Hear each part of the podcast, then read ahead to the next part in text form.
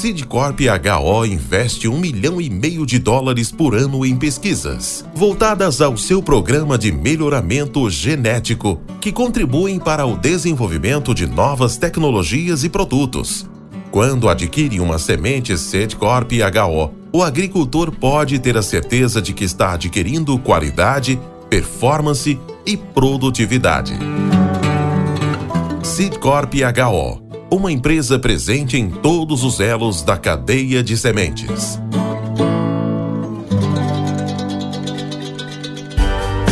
Você está no podcast Academia do Agro, dedicado à competitividade do agronegócio brasileiro, com abordagem de temas que fazem parte do seu cotidiano, trazendo dicas e sugestões para o seu trabalho. Vamos juntos!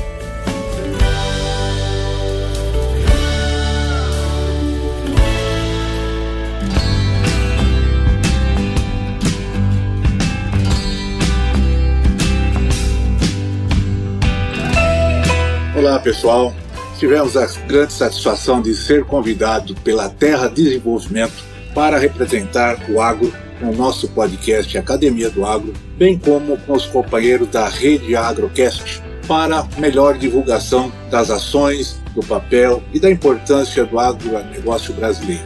A Terra Desenvolvimento atua no mercado de treinamentos e consultoria agropecuária desde 1997 a sua equipe de trabalho é formada por profissionais que desenvolvem assessoria em todos os estados do Brasil, além de países da América do Sul, como Paraguai, Bolívia. Estamos aqui com muita satisfação em compartilhar nossa experiência com a nossa participação no Encontro de Gestores, um grande evento realizado e promovido pela Terra Desenvolvimento.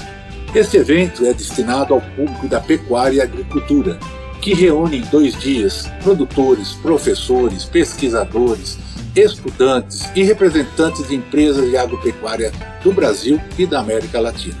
Este evento aconteceu em Campo Grande, no Mato Grosso do Sul, e o seu roteiro incluiu a apresentação de métricas e resultados da safra, casos de sucesso e estudo de casos. Com um formato inovador, reuniu palestras dinâmicas, novas tecnologias, conhecimento, relacionamento e confraternização.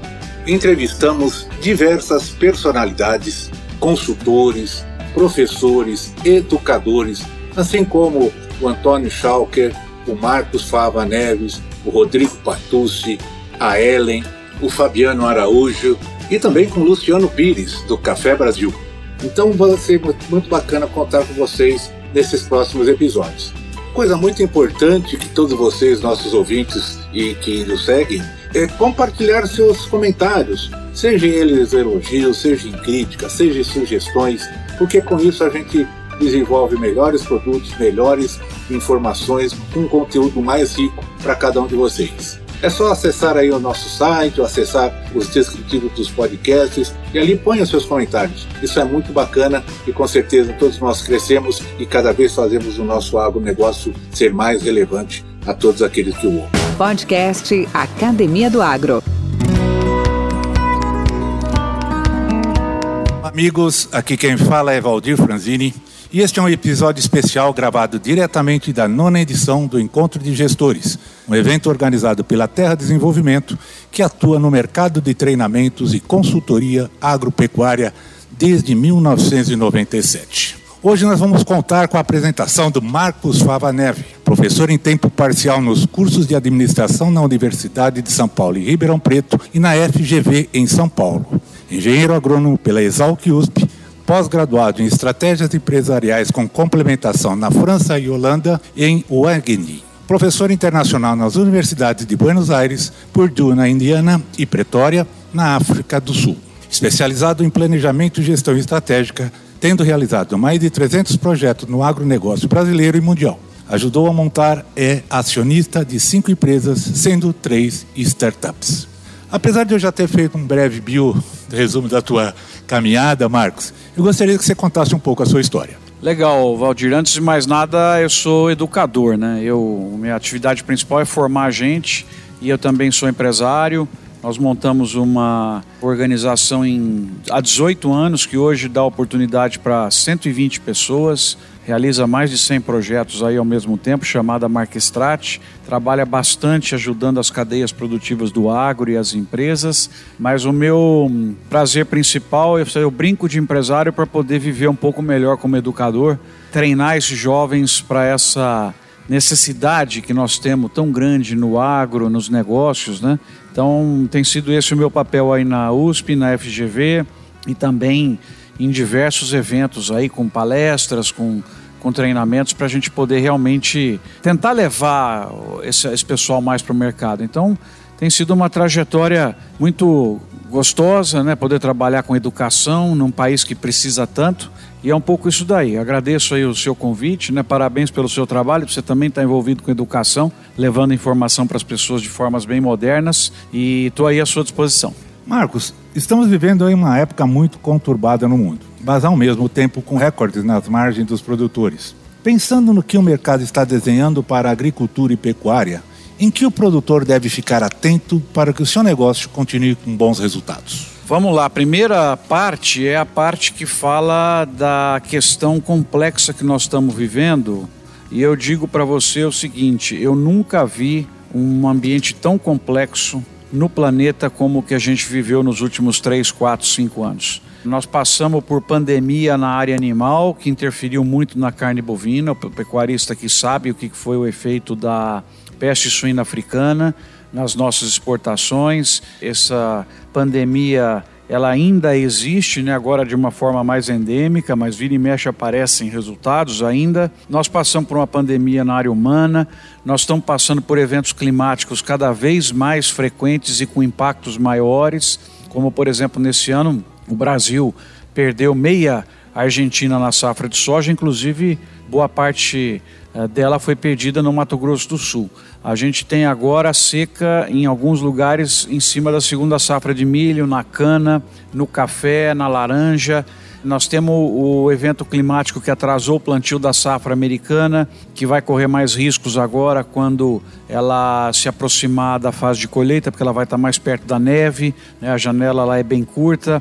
Nós temos também um estresse enorme do custo de produção agora. Eu nunca vi os preços de fertilizantes defensivos, né, é, da energia darem um salto do petróleo como esse em tão pouco intervalo de tempo. Eles já vinham um pouco estressados e aí a situação da guerra né, da invasão da Rússia, da Ucrânia pela Rússia, piorou esse quadro. Nós temos aumento de pragas e doenças, uma situação de custo de produção extremamente preocupante. Do outro lado, a gente tem toda a revolução da digitalização que está mudando a nossa vida nesses é, dois, três anos aí. Os aplicativos de compra de comida, aplicativos de venda de produto, eles passaram a fazer parte do nosso cotidiano e não era. Então, assim, eu nunca vi tanta transformação.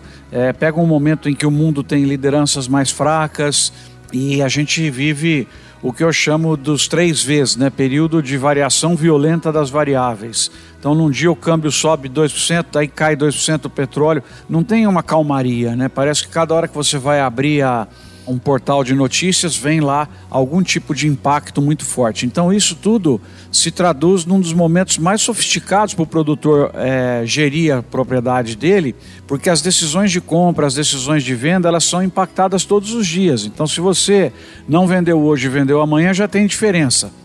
Se você, antigamente essa diferença aparecia 15, 20 dias depois, agora ela aparece um ou dois dias depois.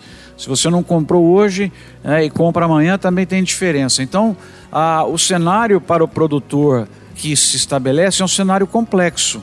E aí o desafio principal, indo direto na, na parte final da tua pergunta, é ele controlar o que ele puder de custo de produção, fazer uma gestão extremamente eficiente e uma frase que eu sempre digo nas apresentações, aqui não é diferente, que o produtor ele sempre tem que ficar melhor antes de ficar maior. Podcast Academia do Agro. O que eu percebo na agricultura brasileira é uma ânsia de construção de tamanho e muitas vezes essa construção de tamanho deteriora a margem e faz com que o produtor fique pior.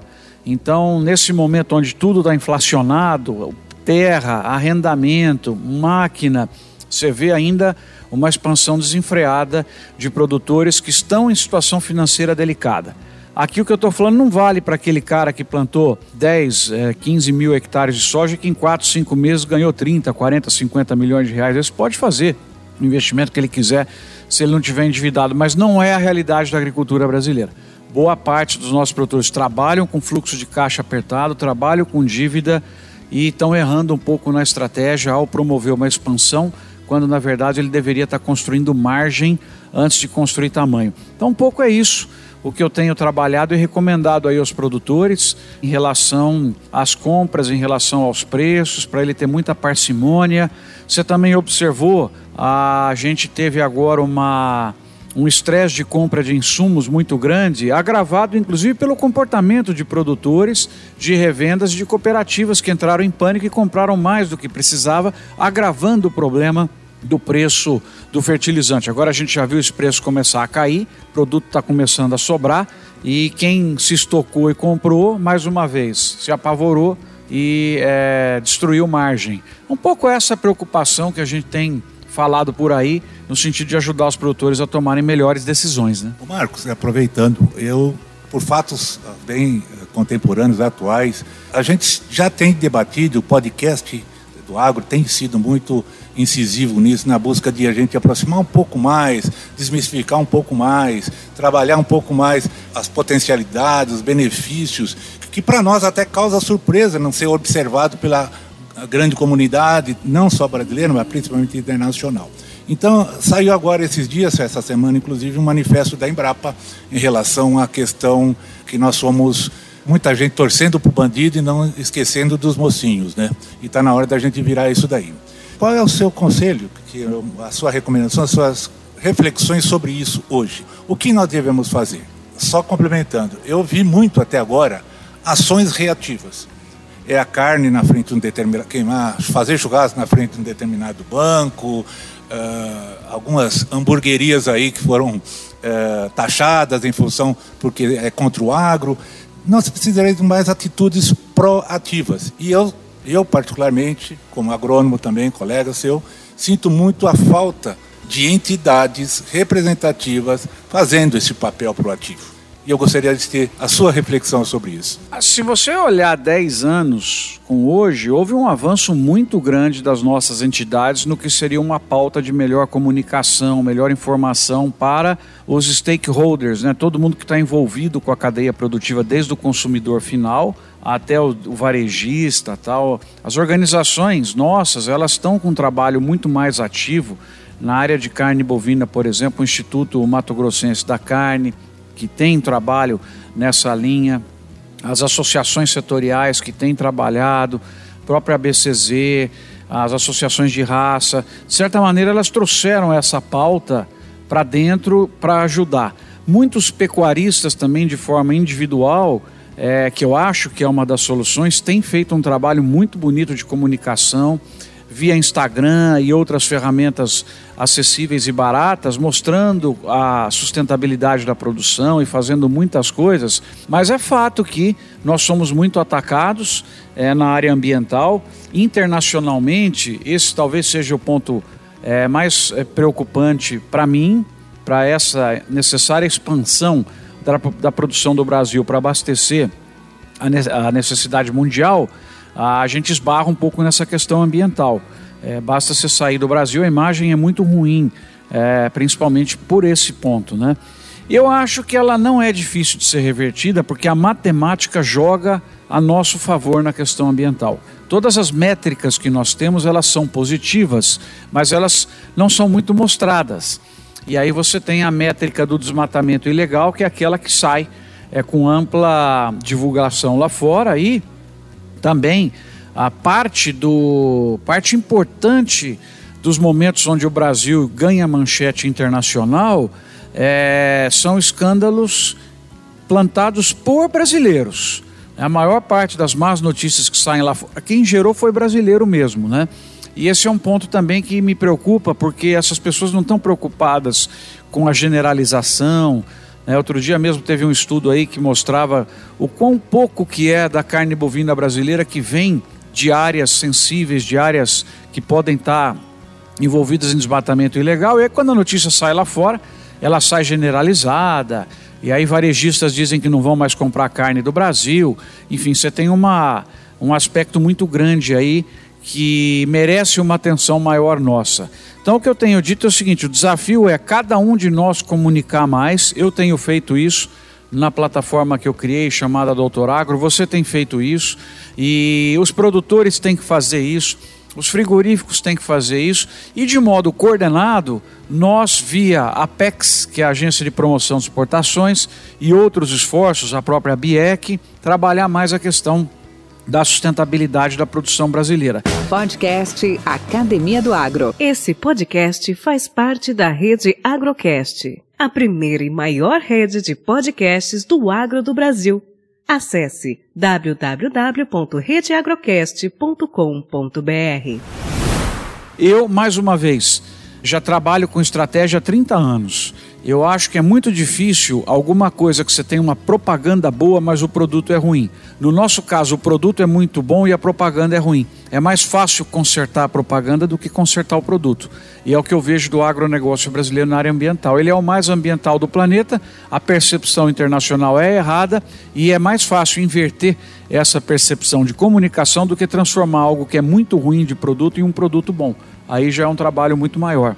Então eu diria que a gente está caminhando nessa linha e os resultados começam a aparecer. Marcos, uma última pergunta e agradeço novamente pela disponibilidade do seu tempo. Nesses últimos 40 anos, nós saímos de um estágio, não vou dizer nem amador, mas extremamente incipiente em termos de agricultura, para uma pujança que hoje nós vivemos. Logicamente, vários responsáveis, vários stakeholders estiveram nessa, nessa jornada, mas e o papel da ciência? Você, como educador, você também é um técnico. O que, que você me diria? Espetacular, né? É talvez a melhor ciência do mundo quando você junta a Embrapa com as universidades, com os institutos de pesquisa em agricultura tropical, né, em pecuária. Eu acho que talvez a maior ciência agora com esse monte de startups, com o digital, né, com os o pessoal das engenharias entrando na nossa área, isso possibilitou o Brasil mesmo com condições externas adversas, como questão de infraestrutura, de crédito, de, de, a própria logística, né, de segurança jurídica, segurança no campo, né, de dificuldades de acesso a mercados internacionais, distância de mercados. Tem uma série de coisas que complicam um pouco a vida do Brasil, mas nesses últimos 30 ou 40 anos, os nossos produtores conseguiram reverter alguns pontos que são do controle deles e superar esses pontos que estão relativamente fora do controle, que é a questão tributária, trabalhista, logística tal. Então hoje você tem. Uma, a gente abre uma goleada dentro da fazenda, dentro da, da produção animal, que mesmo que você leve alguns gols no caminho até chegar ao produto lá, você ainda vence o jogo. E não é à toa que o Brasil está chegando a praticamente 25% da carne bovina importada pelo mundo vem do Brasil, um em cada quatro bifes. Né? As nossas empresas hoje dominam o planeta nessa área, dominam no suco de laranja, dominam no açúcar. As nossas cooperativas são as maiores na soja. Né? Você vê que é, é o que você observou, em 30 anos nós somos de exportador de comida para praticamente até o final de, dessa década, até 2030, nós vamos liderar nove setores no planeta que, a saber, suco de laranja, que o Brasil hoje tem 75% do que o mundo compra vem do Brasil. Né? Em segundo lugar está a soja, em termos de participação, que nós temos 54% do que o mundo compra. Em terceiro lugar vem o açúcar, veja como é diversificado, que a gente tem 44%, 45% do que o mundo compra. Em quarto lugar é o frango, Frango, nós temos 33% da importação mundial. Um em cada três frangos comprados pelo planeta vem do Brasil. Quinto lugar, café. Vamos para uma coisa completamente diferente, que é o café, onde nós temos quase que é, 28, 30% do que o mundo compra. Nós temos mais um produto que é líder, que é a carne bovina, com 25% do que o planeta compra, e papel e celulose. Também é o sétimo produto que o Brasil lidera hoje nas compras, nas importações que o mundo faz. O Brasil está na frente, é, ocupando o maior share, né, a maior participação. E nós vamos também, até o final de 2030, passar os americanos tanto no milho quanto no algodão. E aí nós vamos ter nove dos principais setores. Nós temos coisas boas acontecendo no trigo, que de repente pode galgar uma posição de destaque também com essa adaptação no Centro-Oeste. Nós temos trabalhos importantes aparecendo na fruticultura, que pela primeira vez passou de um bilhão de dólares é, de exportações. Nós temos grande chance no setor de hortícolas e saladas processadas também, com a logística ficando mais, incluindo o Brasil no mapa. E nós temos também uma avenida infinita que é os produtos prontos, os produtos elaborados, porque esses nove que eu falei são produtos, vamos dizer assim, processados, lógico, mas as tais commodities. E nós temos uma agenda imensa e gente com sucesso exportando goiabada pronta, paçoquinha, exportando serviços. Nós, por exemplo, atendemos empresas internacionais. Nós somos uma consultoria. A gente tem parte do nosso faturamento vindo de projetos fora do Brasil. Eu exporto palestra também, faço palestras fora do Brasil, pelas quais sou pago, e o recurso eu gasto em Ribeirão Preto. Então nós temos exportação de serviço, exportação de crédito de carbono, exportação de, de, de startups, exportação de softwares, tudo ligado ao agro. Podcast Academia do Agro essa pauta ainda está caminhando, já tem números bons, mas imagina daqui 10 anos, né, quando você tiver isso completando os 9 ou 10 produtos que a gente liderará, a gente tem condição de trazer muito dinheiro para o Brasil. Então a minha estimativa é, como normalmente o americano fala, né, para concluir, business as usual, quer dizer, continuando o nosso negócio do jeito que está, em 10 anos o agro brasileiro traz 1,2 trilhão de dólares para o Brasil que são mais ou menos 120 bilhões por ano. A gente continua nesse número, crescendo marginalmente em alguns produtos, mas como obsessão exportadora, nós temos condição de trazer 2 trilhões de dólares para o Brasil. Se fizer a conta em reais, isso é muito dinheiro. Vê o que gera de emprego, o que gera de imposto. A pecuária mesmo paga mais de 100 bilhões de reais de imposto por ano. Se você imagina ela dobrar de tamanho, o quanto não vai significar de arrecadação, de inclusão, de escola, de saúde, né? Porque esse é o negócio do Brasil, nós não temos outra oportunidade no planeta. Eu posso dizer, com base em viajar muito, estudar outros setores, não tem nenhum outro setor aberto para o Brasil assumir a hegemonia como produtor de comida de bioenergia e de outros agroprodutos como têxteis, couro, madeira e imóveis de forma sustentável. Né? Essa é a oportunidade que nós temos e que nunca esteve tão em voga, porque o mundo atravessa hoje a pior crise de suprimento de alimentos com os preços no maior índice, é, no maior indicador da FAO, né, da, da história. Tá certo que eles começaram a cair agora há um mês, graças a Deus, porque senão você espalha fome no planeta, espalha um monte de coisa. Mas é a chance está dada para o Brasil. O cavalo passando arriado para que a gente vá ao planeta e diga: ó, nós vamos aumentar a produção e vamos resolver hoje o problema da fome, o problema da exclusão de pessoas. Então, acho que essa é a nossa vocação. E você e eu, nós demos muita sorte de ser engenheiros agrônomos né, e viver no Brasil nesse período, que a gente viu uma coisa inacreditável. Né? Acho que eu formei em 91, nunca acreditava que ia ver isso, que eu vi já. E ainda tem mais, se Deus quiser, 20 ou 30 anos para ver outra revolução. Né? Mas é isso, tô, tenho muito orgulho para falar do agro brasileiro. Né? Marcos, muito obrigado pela sua oportunidade, por, por essa conversa aí extremamente motivante e, e, e, bastante elucidante, né, de grandes fatos e números que a gente tem mais muito que se orgulhar e tem um grande caminho à frente a percorrer. Então, gostaria de desejar a você sucesso aí na sua caminhada, como educador, como técnico e também sucesso nas suas palestras, né, que daqui a pouco estaremos também uh, apreciando. Obrigado. Eu que agradeço aí o seu trabalho, te parabenizo outra vez e as pessoas que quiserem acompanhar, tem o site doutoragro.com, tudo de graça, pessoal. Tem 60 livros lá para vocês baixarem, é tudo de graça.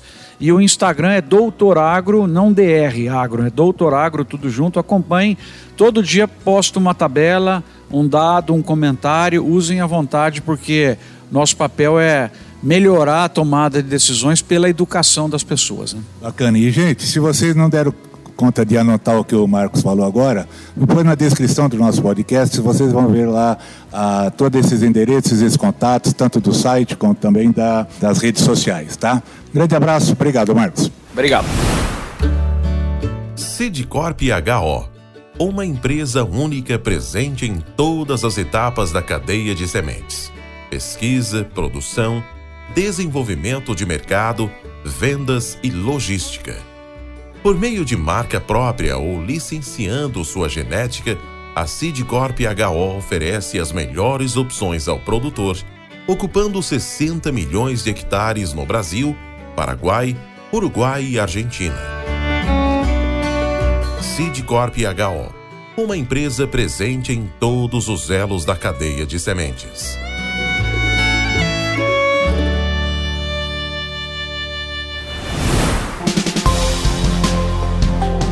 Mentes brilhantes incentivam outras. Crônicas do Agro.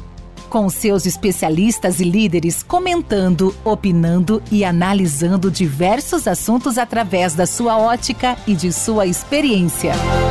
Seja você o fator multiplicador. Boas práticas. Boas ideias.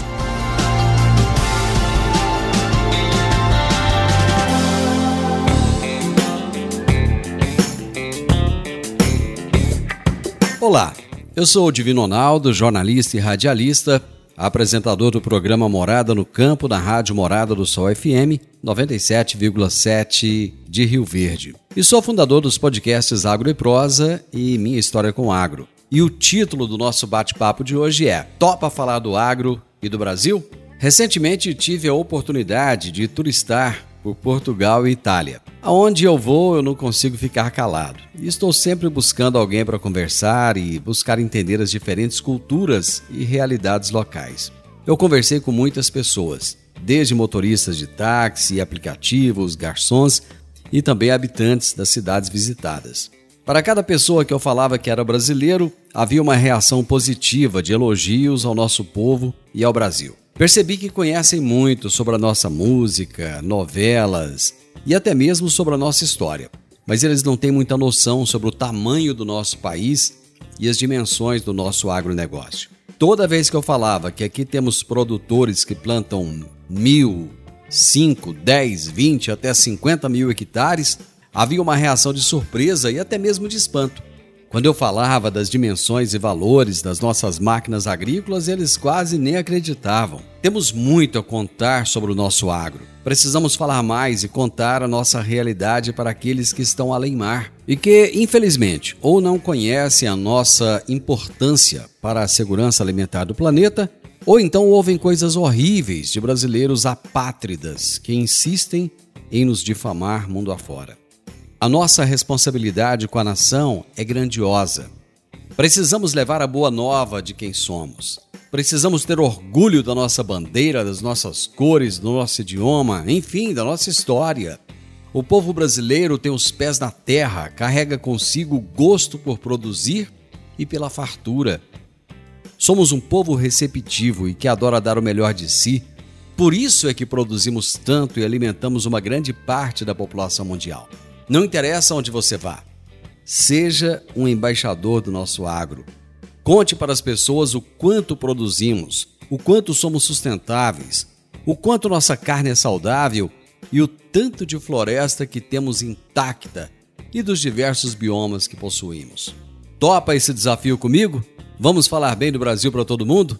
Vamos nos orgulhar do agro e de tudo que ele tem feito pela nossa economia e nosso povo? Se assim o fizermos, o mundo irá conhecer pela boca dos próprios brasileiros o quanto é grande a riqueza da nossa nação. Até o nosso próximo bate-papo. Com temas expressivos e dinâmicos, esse intercâmbio semanal visa oferecer um melhor desenvolvimento em suas habilidades profissionais e nas atividades e práticas do seu cotidiano. Somos da Academia do Agro o podcast para todos aqueles apaixonados pelo agronegócio. Te aguardamos no próximo episódio. Até lá!